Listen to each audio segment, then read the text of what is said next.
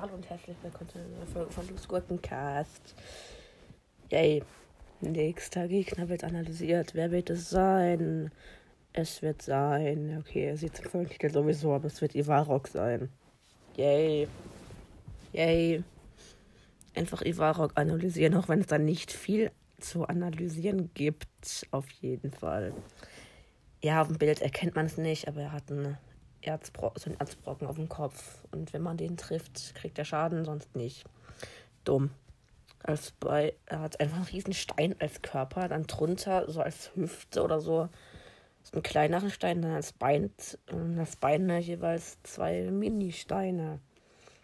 Und er schießt seine Arme weg. Und seine Arme sind, oh, wie es auf dem Bild aussieht, ein kleinerer Stein und ein großer Stein als Hände.